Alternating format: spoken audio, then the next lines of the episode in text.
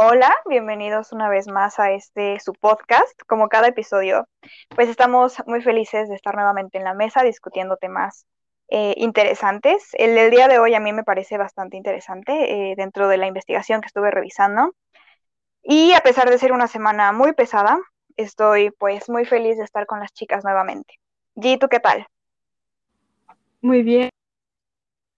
Eh, sí, también muy feliz de estar otra vez aquí. Tomamos un un pequeño descanso por si lo habrán notado, pero esperamos poder volver a, a, llegar con, a llevarles más bien nuevos podcasts eh, más seguido, ¿verdad? Pero muy bien, espero que todos estén también eh, muy bien y que tengan una excelente semana ahora que nos estén escuchando. Aileen, ¿tú qué tal? Yo pues aquí sobreviviendo una semana más, como dice Gio. Este, y pues sí, eh, pues nos tomamos un descanso, pero pues a veces o es el cuerpo o es la mente, espero que no les pase. Y pues igual que les guste el tema que vamos a tocar el día de hoy. Gracias. Lía, ¿qué tal tu semana? Bien, pues un poco llena, la verdad. En realidad siento que últimamente nos hemos tomado más de un descanso, pero pues al final no se notan tanto en nuestro sentir, ¿verdad? Pero pues bueno, ojalá les guste el tema de hoy. Gracias. Pues sí, efectivamente, nos hemos tomado unos cuantos descansos, pero eh, justo regresamos el día de hoy con toda la actitud. Y eh, el tema que vamos a tratar, siguiendo esta serie de feminismos en Asia, va a ser feminismo en el sureste asiático. La verdad es que no hay mucha información, al menos en mi caso, eh, me fue un poquito difícil encontrar mm, pues artículos, eh, a lo mejor noticias en periódicos y demás, pero eh, justo encontré eh, temas de dos países específicamente que me parecieron bastante interesantes, que pues es el caso de Filipinas y el caso de Vietnam. también hay otros cuantos casos, por ejemplo, de Indonesia, que me parecieron relevantes, o de Malasia, por ejemplo, pero como les comenté, realmente la información es muy poca. Y antes de empezar con estos temas, quisiera retomar eh, la definición que da el Diccionario Ilustrado de la Lengua sobre el feminismo, que dice eh, doctrina social que concede a la mujer igual capacidad y los mismos derechos del hombre. Y tomo esta definición porque justamente para estos casos me parece que es una, o bueno, de los artículos que leí justamente mencionaban mucho esta definición, porque creo que se queda muy corta de lo que es realmente el feminismo, pero me sirve para los casos que tengo. Estuve revisando y varios artículos, incluso de la Organización de Naciones Unidas, mencionaban que tanto Filipinas como Vietnam eran como un caso de éxito en cuanto a, al recorte de la brecha de desigualdad que hay entre hombres y mujeres. Eh, esto tomando en cuenta que ambos países tienen una estrategia nacional en cuanto a igualdad de género, en el caso de Vietnam, eh, con aplicación a partir del 2000, 2015, entre 2013 y 2015. En el caso de Filipinas, em, también tienen una estrategia nacional que justamente se va como al desarrollo entre hombres y mujeres en cuanto a tener el mismo salario, por ejemplo, si no sé, un hombre tiene un puesto de director, una mujer tiene puesto de directora también, eh, no hay una diferencia de salarios, ¿no? Como a lo mejor lo podemos visualizar en otros países en donde el hombre gana más que la mujer. Em, por ejemplo, Filipinas es el primer lugar en cuanto a, al, a, disminuir esta brecha de género, ¿no? Al menos eso menciona el informe de eh, global de brecha de género específicamente para Asia, al menos en 2017. Pero lo que me llama justo la atención, y es a lo que voy con la definición, es que justamente estos países a lo mejor se caracterizan porque en cuanto a, derechos, en cuanto a parte eh, laboral, tienen una brecha de, desigualdad muy, muy pequeña a comparación de otros países. El problema es que te encuentras mucho con noticias tipo eh, violencia en Filipinas, ¿no? Que mm, una de cada cinco mujeres ha sufrido violencia, que cada 15 minutos una mujer o niña sufren violencia en su hogar. Entonces aquí es donde yo digo, ok, está perfecto que tengas una estrategia eh, nacional en cuanto a a que hombres y mujeres ganen lo mismo, en cuanto hombres y mujeres tengan el mismo acceso a cierto tipo de trabajo, en donde a lo mejor a las mujeres no se les ve eh, solamente como amas de casa, ¿no? Que es como usualmente se les, se les eh, observa hoy en día, pero en donde estás dejando la parte de la violencia, o sea, la parte de cuidar que no existan, por ejemplo, feminicidios o que las mujeres estén seguras al caminar en la calle. O sea, eh, ¿por qué estás eh, a lo mejor defendiendo esta parte del trabajo, esta parte económica, pero en donde quedan, o sea, su seguridad, ¿no? Y el maltrato que están, eh, pues, sufriendo. Eso es lo que a mí me llamó la atención específicamente de estos dos casos. Digo, tengo más, pero quisiera escucharlas a ustedes también, qué es lo que han encontrado, pero pues a mí principalmente esto fue lo que, lo que más me llamó la atención. No sé, Lía, tú que nos puedas comentar. Mm. Ok, bueno, pues a mí me llama mucho la atención lo que mencionas, porque este, yo encontré, bueno, también me, encontré con el mismo problema que mencionas sobre, bueno, como este, esta dificultad de, de acceder como más rápidamente o más fácilmente a la información. Eh, comparado con, la vez pasada, pues a mí me costó un poco más de trabajo encontrar, eh, pues de qué, de qué va esto, ¿no? Y además, este, pues yo, yo encontré, bueno, yo encontré casos de Tailandia y de Laos que difieren algo de lo que tú, lo que tú mencionas. Bueno, no, difieren, sino que más bien como que se enfocan en otros aspectos. Y pues me llama la atención, ¿no? Porque eh, estaba viendo que el sector rural es como súper importante en, en, esto. O sea que que han habido muchísimas manifestaciones por partes de mujeres eh, campesinas y bueno, especialmente las indígenas, y que buscan eh, no solamente que se les preste atención por su condición de campesinas o indígenas, ya sea el caso, según sea el caso, este, sino pues también por, por su papel dentro de este campo como mujeres. Este, pues eh, hablan de el tipo de actividades que pueden realizar eh, dentro del campo y de cómo se les presta atención o no se les presta atención, pero todo en torno a la figura masculina, ¿no? Y pues sí, o sea, además me llama la atención que han, que han logrado hacerse, lo vi en artículos periodísticos y en noticias. Entonces, este, pues me llama la atención que se hable de esto y justo que no es como el, mismo caso que tú planteas. Este, no sé las demás si tengan alguna información similar o completamente diferente a la mía o a la de Gio. Ah, pues en, en realidad yo quería destacar, bueno, se me hace de hecho bastante interesante que Lía haya podido encontrar algo sobre Laos, porque mm.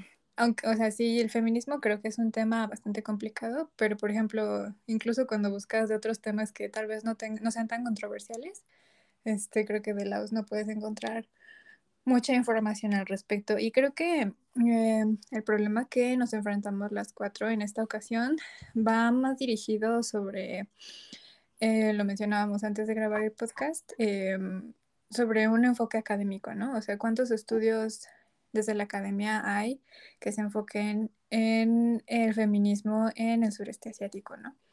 O tal vez no en el feminismo en, sobre esta región en especial, sino por eh, el feminismo de cada uno de los países que componen esta región.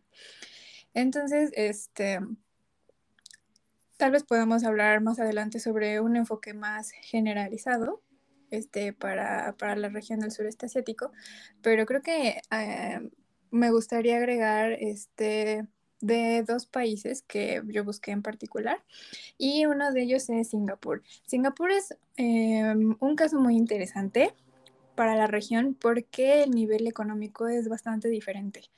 Este, al ser una ciudad-estado, pues este, obviamente manejan otro tipo de, políticas y lo que más me llamó la atención de Singapur es que, digo, yo desconozco en realidad cómo esté su, cómo, eh, cuál será su posición en, el, en cuanto a libertad de expresión, por ejemplo, pero eh, los testimonios de mujeres que yo encontré decían que en realidad no era bueno, porque para llevar a cabo em, reuniones de más de un determinado número de personas, eh, tenían que pedir permiso al Estado. Y por esta misma razón, ah, en Singapur solo hay tres organismos relacionados con mujeres que son aprobados por el Estado.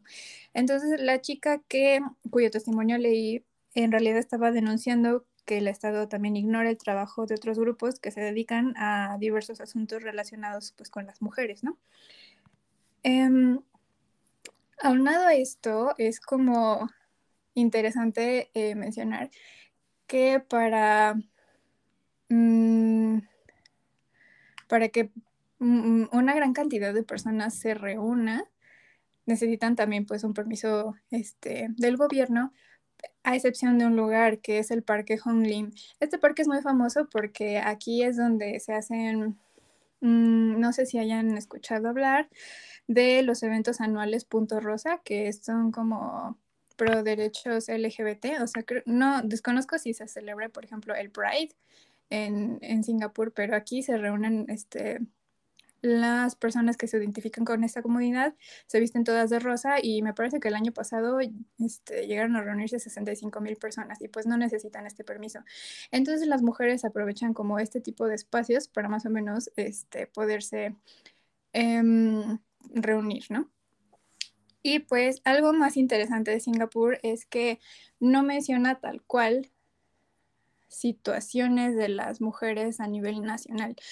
La información que yo encontré era para denunciar la situación de las trabajadoras domésticas extranjeras, es decir, mujeres que vienen de Filipinas, de Indonesia, este, de Vietnam, que, bueno, este, migran a Singapur este, buscando mejores condiciones de vida, pero hasta hace poco fue que se les aprobó, se aprobó una iniciativa de ley para que pudieran tener un día libre a la semana, ¿no?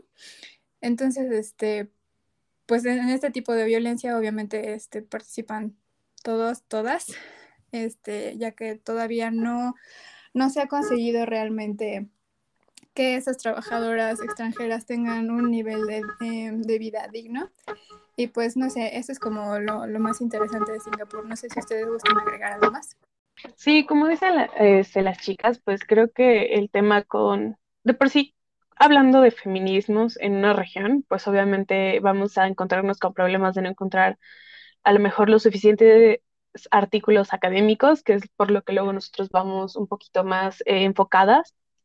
Eh, obviamente sí encontramos más noticias, como menciona Gio, menciona eh, Styling, pues hay noticias, ¿no? Sobre lo que sucede o cómo están sucediendo las cosas para violencia en, el hogar, violencia en la familia, diferentes este, situaciones, por ejemplo, en Singapur, con eh, las personas que ayudan en el hogar, ¿no? Que al final no solamente creo que es de Singapur, sino es un problema global, ¿no? Igual aquí en la Ciudad de México, de formas, pero pues pues bueno, yo creo que ese es otro tema que podríamos tocar en un futuro. Sin embargo, creo que eh, es interesante ver o no ver que no existen tantos artículos académicos, o al menos no necesariamente en español o en inglés, ¿no? Porque hay algunos que sí existen en otros idiomas que hablan un poco más sobre el tema de la desigualdad, el tema de eh, misoginias, el tema de Ah, pues de feminismos en otros idiomas, pero no necesariamente lo vemos, por ejemplo, en ASEAN, ¿no? Que luego es, un espacio donde existen diferentes documentos o diferentes eh, reportes que nos podrían ayudar.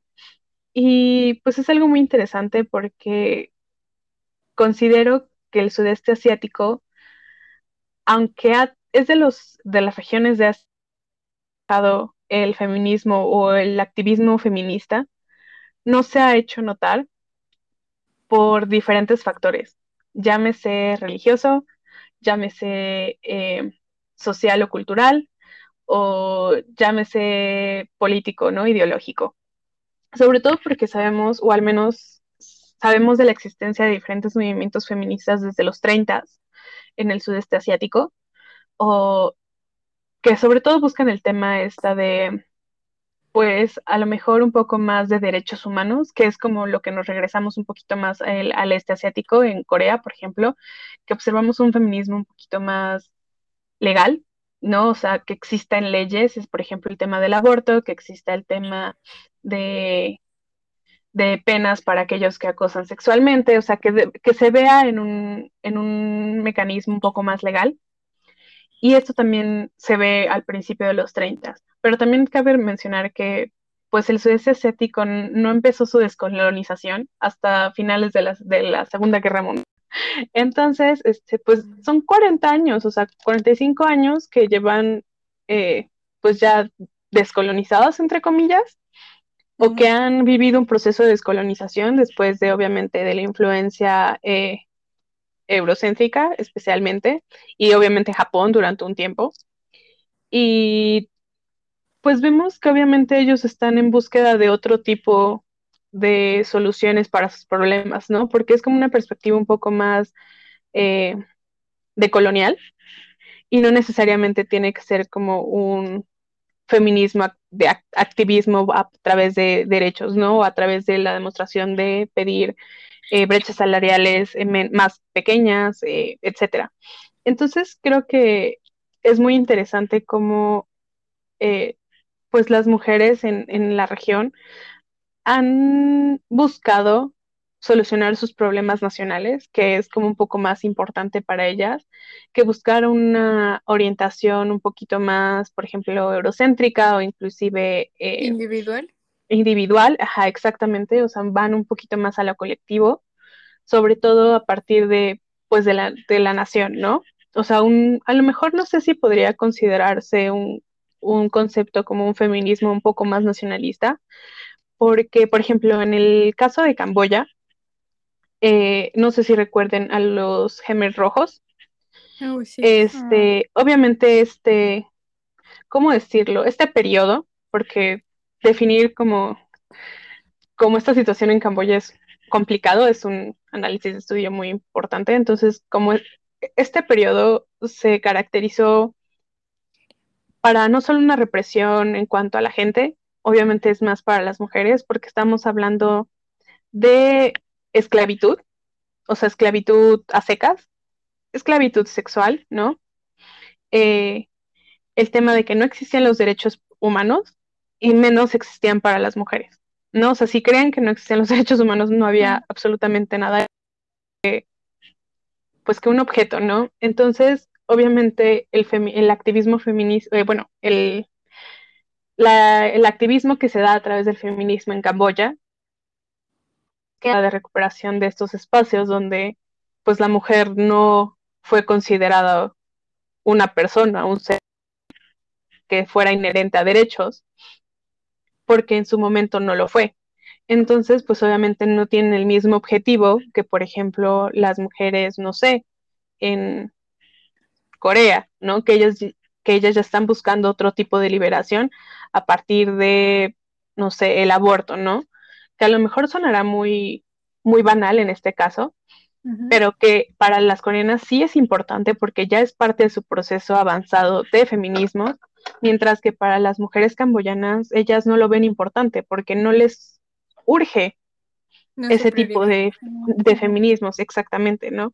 Entonces se me hace muy interesante cómo estas primeras olas, ¿no? De feminismo, ¿no? Liberal, radical, inclusive el, el feminismo este, lésbico, creo que bueno, la traducción sería como feminismo lésbico o lesbian feminism, pues obviamente es a trabajar un tema de, de, comunidad nacional para ellas, ya que los estándares este western, como, habíamos dicho que eran los, los western standards, este, bueno, eurocéntricos, slash eh, americanos o inclusive latinoamericanos, no entran en sus definiciones de lo que es feminismo, ¿no? Y pues algo interesante es cómo igualmente son muy pragmáticas y también muy ideológicas en su pluralidad de ideas, no es cómo cada una va viendo cómo funcionan sus derechos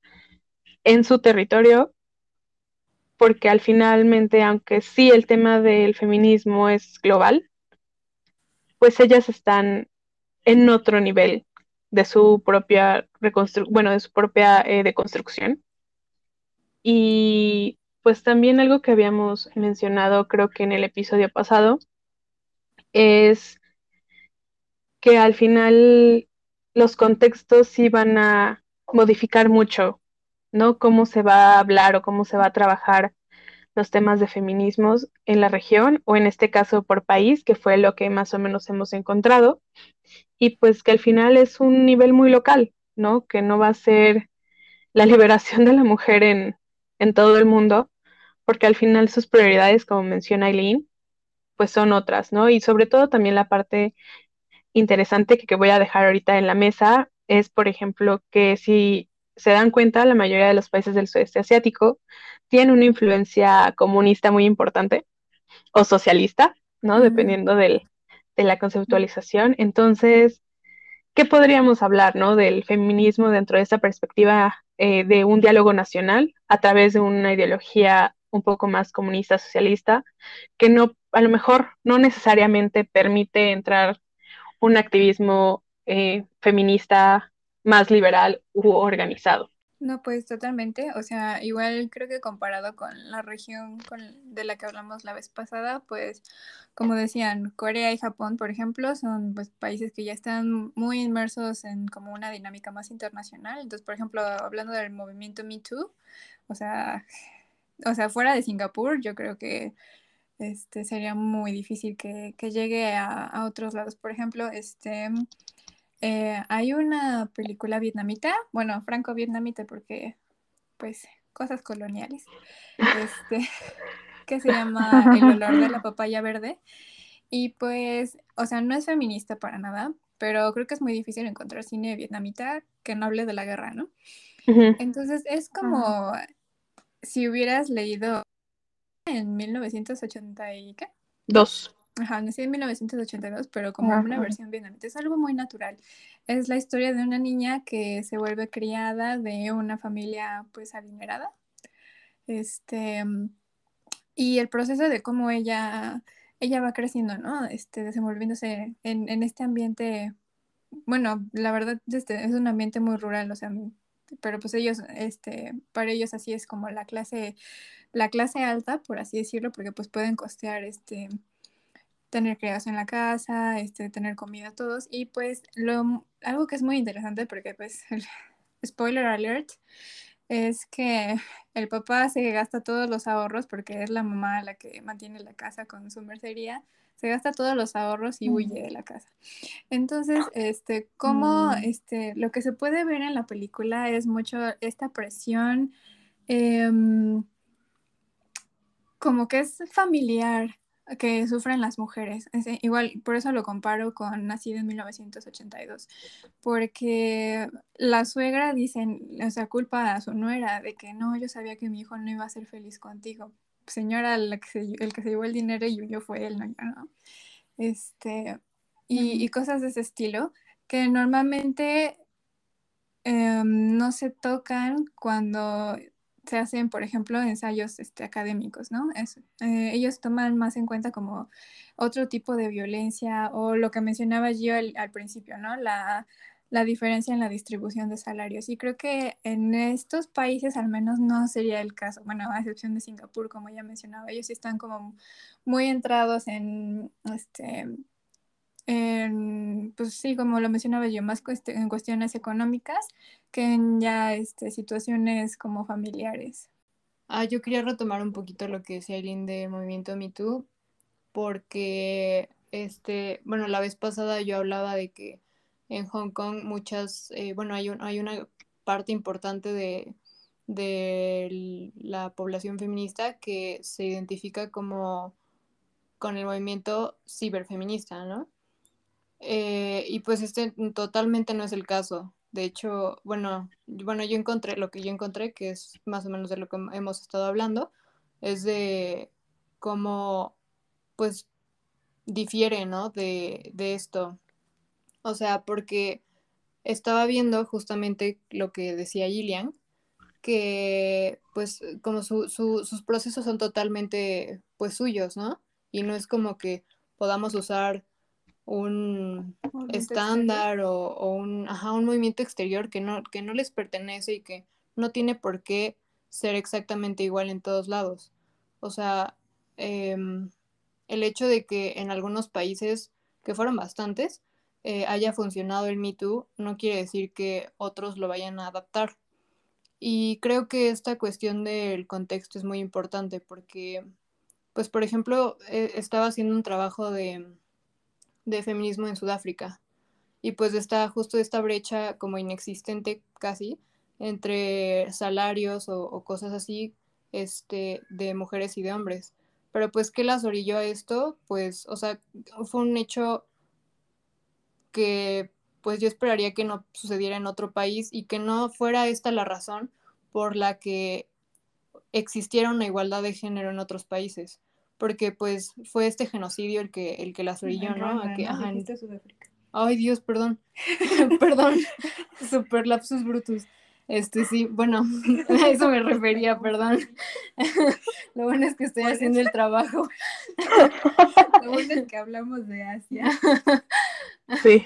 Este, bueno, el hecho es que, ajá, o sea, que, no es como la misma, no son las mismas condiciones en todos los países, es a lo que iba. Y que su, su lucha nacional, pues lo que decía Gillian, ¿no? Que puede ser mm, o sea, que no es, no es de poco reconocer, no es de meritar ninguna situación, sino que cada quien y en cada país, pues, pues se vive algo diferente y su lucha es diferente. Pero ya, perdón, Gio, porque además creo que lo super arruiné. No, no, no, no te preocupes. Este, también está interesante. Justo lo que, eh, eh, o sea, justo lo que pensaba cuando iniciamos la, la investigación, cuando pusimos sobre la mesa el tema, al menos para el sureste asiático, pues es justamente que a pesar de ser a lo mejor una, o sea, ¿cómo decirlo? Como que junta ciertos países para cierta zona, a pesar de ello, cada uno tiene condiciones completamente diferentes. Y, justo quería retomar lo que decía allí en cuanto a la parte religiosa, porque al menos en el caso de Filipinas, yo con lo que me encontré, con lo que me enfrenté, justamente era que eh, eh, parte de esta violencia hacia las mujeres y hacia las niñas viene como de la parte religiosa. Eh, los hombres tienen como, digo, ciertos hombres, ¿no? Bueno, no sabemos porque realmente es muy complejo, pero justo viene como de una interpretación religiosa en el que la mujer debe estar supeditada al hombre.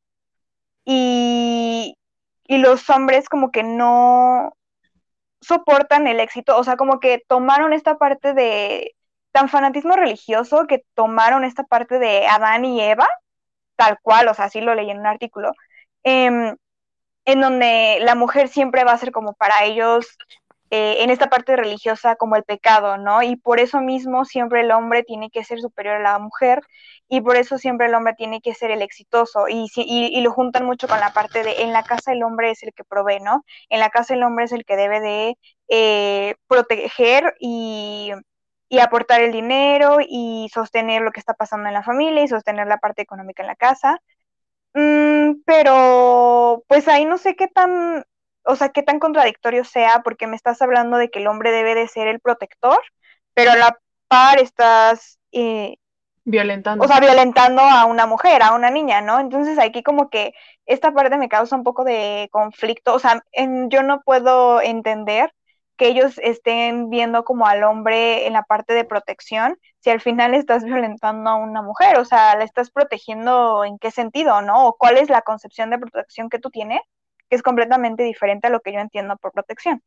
Adicional de que incluso hay casos en que los padres no pueden soportar que, no sé, tienen dos hijos, bueno, una hija y un hijo, y la hija es más exitosa, eh, por así decirlo, que su hijo. Entonces, como que no pueden soportar que la hija a lo mejor gane más o tenga un mejor puesto que, que su hijo, ¿no? Y eso ha llevado a muchas mujeres en la parte, bueno, específicamente en Filipinas, a, querer cumplir el sueño filipino, así es como le llaman, que justamente pues es tal cual, salir de su país para encontrar mejores condiciones de vida. A lo mejor no tanto en la parte económica o laboral, que como ya mencioné es en lo que se enfoca esta, este proyecto nacional de igualdad de género, pero sí, o sea, en la parte de seguridad y de protección.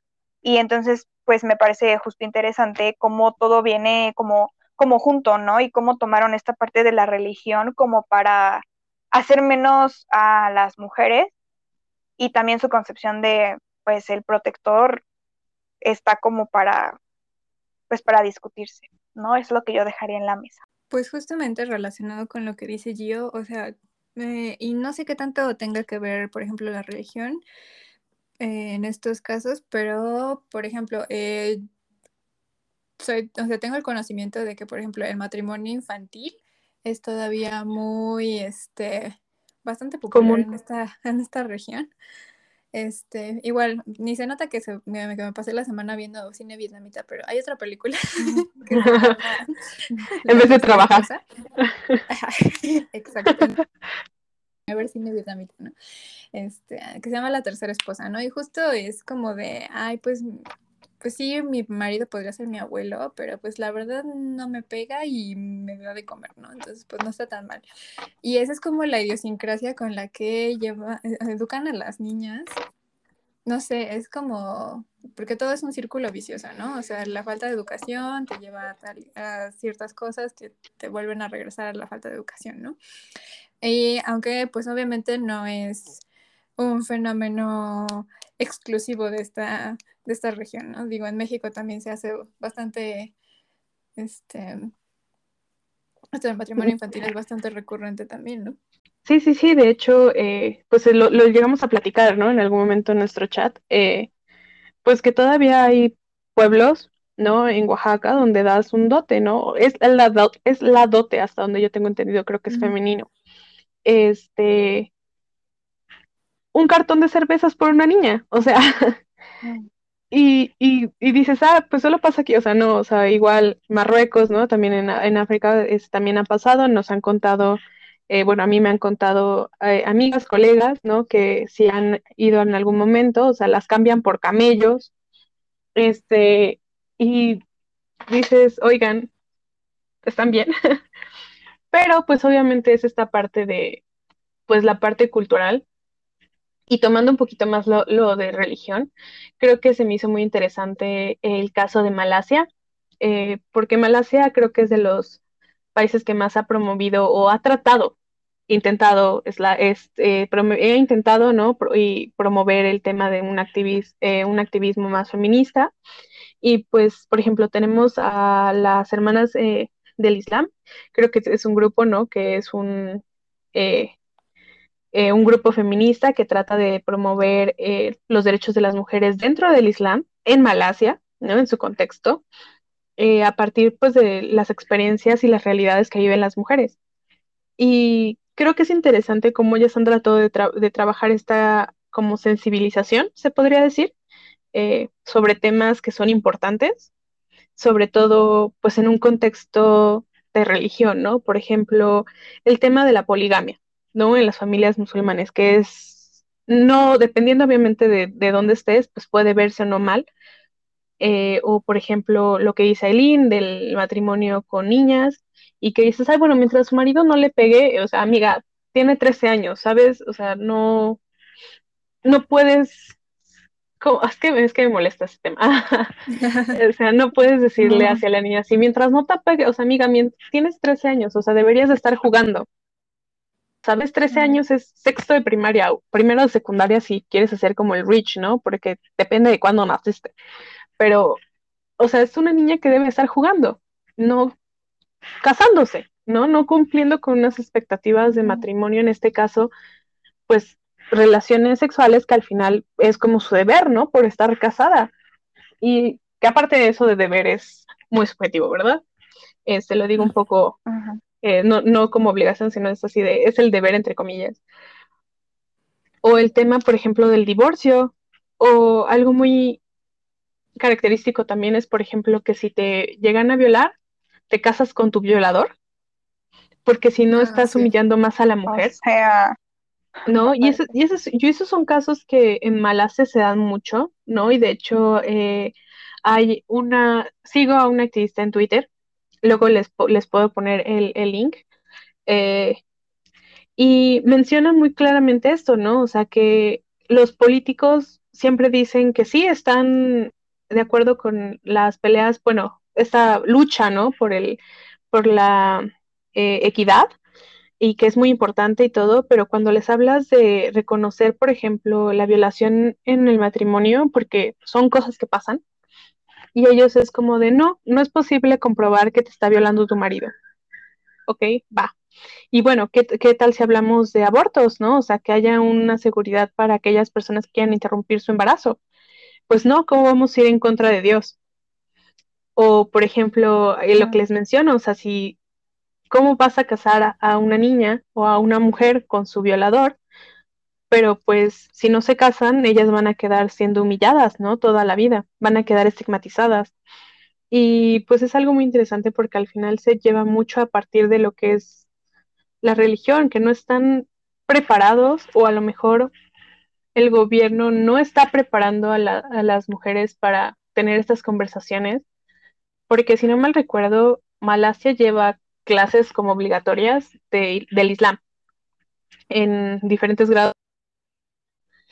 Y pues obviamente, quieras o no, ven la globalización o el, los temas de globalización como feminismo, derechos de la comunidad LGBTQ, ¿no? Que es en inglés, ¿no? LGBTQ.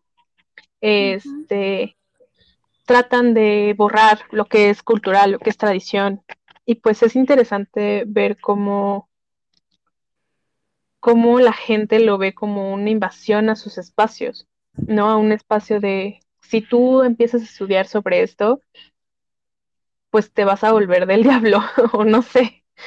Y pues es, es, es triste, digo, o sea, yo viéndolo desde este privilegio, ¿no? Desde mi privilegio, pero creo que se ha observado más estas luchas. Aunque más del 60% de la población en Malasia eh, practica el Islam, pues creo que ha, ha habido muchísimos cambios o, como mencionó, o sea, como pláticas sobre una sensibilización a lo que son temas de género y pues obviamente buscar el tema de derechos humanos, pero no solamente para general, sino para las mujeres, ¿no? Que es muy importante porque al final a lo mejor no están listos para tener estas conversaciones todavía, pero que ya exista personas tenerlas, creo que, que habla mucho de, lo que podemos trabajar o lo que se puede trabajar en cuanto a feminismos en la región del sudeste asiático, ¿no? O inclusive a lo mejor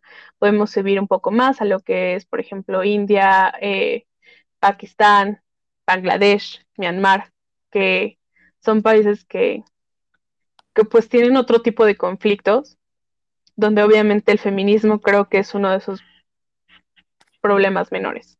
Pues sí, concuerdo con G. Creo que todavía hay ciertos, ciertas sociedades que a lo mejor no están, pues, eh, listos para esta conversación. Em, evidentemente, tus luchas son muy diferentes porque tienen ciertas condiciones que otros países no tienen o están a lo mejor un poco más detenidos en ciertos temas en los que otros países ya han avanzado, ¿no?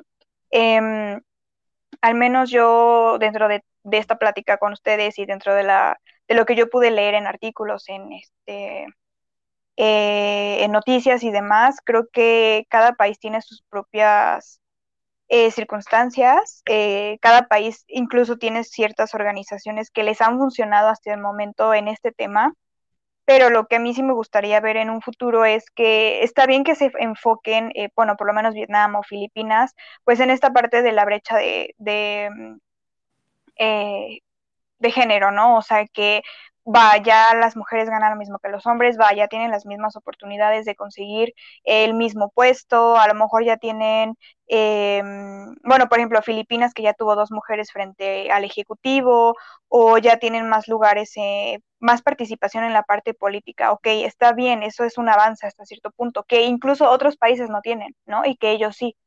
Pero siento que no está bien dejar de lado la parte de protección hacia la mujer, o sea, seguridad hacia la mujer. Creo que ese es un tema que feminismo no solamente es eh, igualdad entre hombres y mujeres en, en, la parte laboral, en la parte económica. O sea, es el, el que una mujer no tenga miedo de salir a la calle porque la van a violar, porque la van a golpear, o incluso en su misma casa, o sea, que tenga la protección de mi esposo me pega, mi, no sé, mi hermano me pega, mi abuelo me pega, mi esposo me violó, cosas por el estilo, y que tengan la protección eh, legal, o sea, que no tengan ese miedo de, de vivir eh, lastimadas, ¿no? Creo que ese es un tema que espero en algún punto, en algunos años, porque creo que no es rápido, pero que en algunos años eh, se pueda trabajar, se pueda solventar y pues para, para realmente darles esta, esta seguridad que les hace falta. Y no sé, sería lo que, lo que yo podría decir. Eh, Aileen, ¿tú qué nos comentarías? Um, bueno, más que nada, es, como mencionaba allí, pues y hablando de todo este tema desde la privilegio, este, por, tal vez hay muchas cosas que nosotros estamos criticando aquí desde nuestra perspectiva como mexicanas, eh, pues ya que somos millennials, no sé si contar a Lía también. No, yo no porque soy no sabemos, o sea, no sabemos qué somos, la verdad. Ajá, bueno, estamos ahí en el limbo. Pero, este, por ejemplo, o sea, tal vez la lucha hay cuestiones que tal vez, por ejemplo, para una mujer camboyana no represente un problema, ¿no? O sea, tal vez nosotros lo vemos, nos escandalizamos, pero tal vez para ellas, pues, o sea, o está tan normalizada la situación que para ellas no representa justo una prioridad, como ya mencionamos a lo largo del podcast. Y pues, mmm, exactamente qué decir, digo, no, no conozco a nadie, por ejemplo, en persona o cosas así. Entonces creo que el mejor acercamiento que podemos tener nosotras es pues mediante, como ya les mencionaba, el cine o las noticias, porque aunque a veces las noticias también pueden ser como un poco sesgadas, ¿no? Que ellas, este, luego los medios de comunicación sí se atreven a juzgar este, la situación sin realmente conocerla, ¿no? Y yo creo que, bueno, sería interesante estudiarlo más a fondo y, bueno, esperando que el mundo tal vez se pueda interesar más por, por este, la situación de las mujeres en el sureste asiático. Esa sería mi conclusión. Mm, ok, yo quiero retomar un poquito lo que decía Ilian sobre la importancia de la religión en este aspecto, porque pues en Tailandia, por ejemplo, con la cuestión del budismo, pues encontré que es a partir, bueno, es como un tanto sustentado en la religión que se permitía la poligamia y pues como solamente obviamente por parte de los hombres, porque pues las mujeres tenían que tener un solo esposo y serle fiel, ¿no? Además de que tuviera como otras 30 esposas más. Este, y quiero contrastarlo con el turismo sexual, o sea, porque por un lado tenemos esa situación eh, de, o sea, como de guardar, guardar a las esposas por cuestión religiosa, pero al mismo tiempo, pues Tailandia es muy importante por, por esto, bueno, es muy conocido por este tema del turismo sexual. Entonces, bueno, eh, sí, la verdad, obviamente no soy nadie para juzgar ni nada, eh, y, y, pues lo mismo que dice Aileen, ¿no? De los estándares y que nosotras estamos aquí como juzgando a través del cine o de noticias que encontramos, porque no encontramos ni siquiera como PDFs eh, confiables. Eh, ajá, confiables, pero pues se hace lo que se puede. Y, nada, pues sí, sí destacar esto de la importancia que tienen pues estos estudios eh, regionales, ¿no? Que, que, sí sería de mucha ayuda que alguien, que bueno, que se les dé difusión, bueno, más bien que se le dé difusión al tema para que se le preste atención y hay estudios al respecto. Sí, porque, bueno, creo que respecto a eso muchas veces también van, por ejemplo, este, un, una estudiante de doctorado va a Vietnam y ella con, este, por ejemplo, pongamos que es una estudiante este, estadounidense y va a Vietnam a hablar del feminismo vietnamita, ¿no? Pero entonces, ¿qué pasa con la voz de las mujeres vietnamitas, ¿no? O sea, la que les está, la que estamos escuchando, pues es la voz de, de otras personas que son ajenas al tema. No, y, y, juzgada además a través de autores, por ejemplo, que autores hombres eh, que hablan sobre feminismo desde Estados Unidos o desde cualquier región o cualquier país o cualquier lugar que quieran y que juzgan eh, el, el, feminismo de regiones que no les tocan, ¿no? Que no son suyas, no o sea, no viven ahí. Eh, entonces, bueno, no sé también hasta qué, hasta qué punto es un, un, PDF confiable de que decíamos, o sea, hasta qué punto lo es. pero bueno, no sé, creo que esa es mi forma de concluir. Sí, eh, creo que coincido con varios puntos de ustedes eh, y más bien no tanto promocionar a lo mejor, o sea, sí el estudio regional, porque obviamente no se da tanto como, por ejemplo, otros países u otras regiones como el este de Asia, pero creo que sí es importante recalcar que se debe de estudiar desde sus contextos y desde sus propias historias, ¿no? No, no, por ejemplo, que era lo que mencionábamos de Corea que su feminismo se basaba en traducciones de libros feministas eh, europeos o estadounidenses, que también es súper válido, ¿no? Es muy válido que se basen en eso, pero pues no hemos visto, observado que sea un feminismo suyo, propio, dentro de sí mismo. Y pues obviamente lo que vemos más bien en la región del sudeste asiático por lo que yo encontré fueron más como reflexiones. En este caso, en la región del sudeste asiático, que existan autoras, porque también esto es algo interesante que menciona Lía, es que pues luego hablan del feminismo hombres.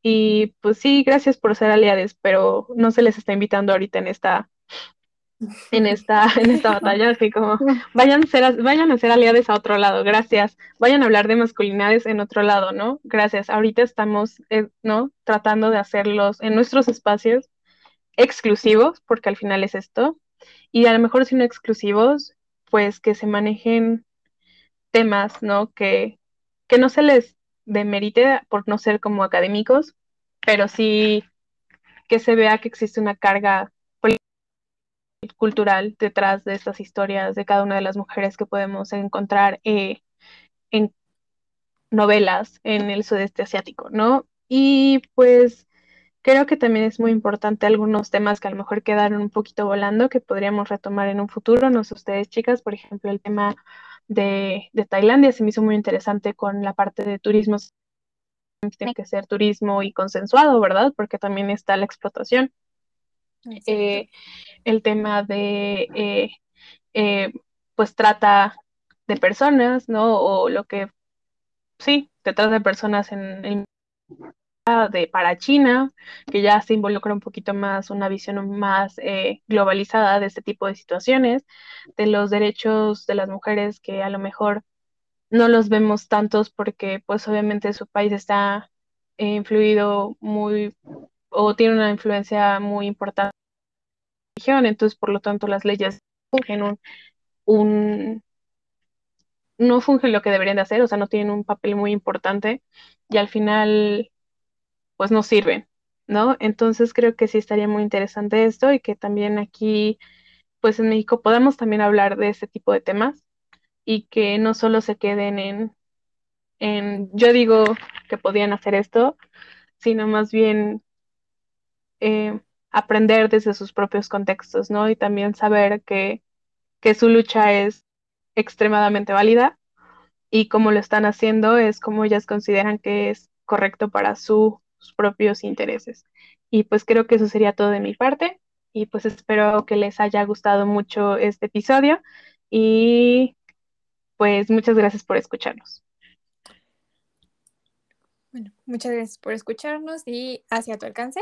Hacia el próximo episodio. Bye. Bye.